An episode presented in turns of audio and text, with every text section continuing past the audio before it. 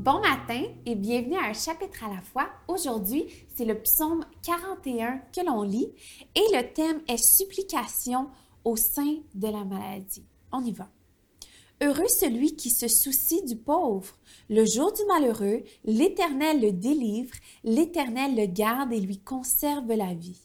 Il est heureux sur la terre et tu ne le livres pas au pouvoir de ses ennemis.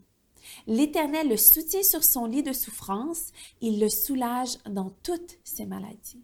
Je dis, Éternel, aie pitié de moi, guéris mon âme, car j'ai péché contre toi.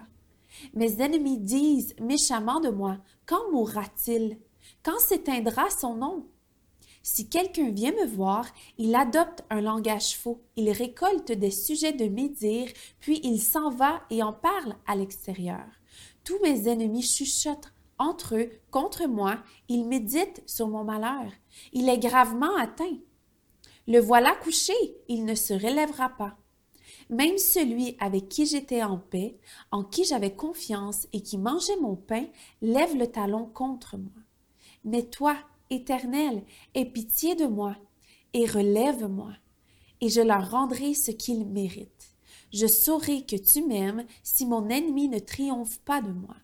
Tu m'as soutenu à cause de mon intégrité et tu m'établis pour toujours dans ta présence.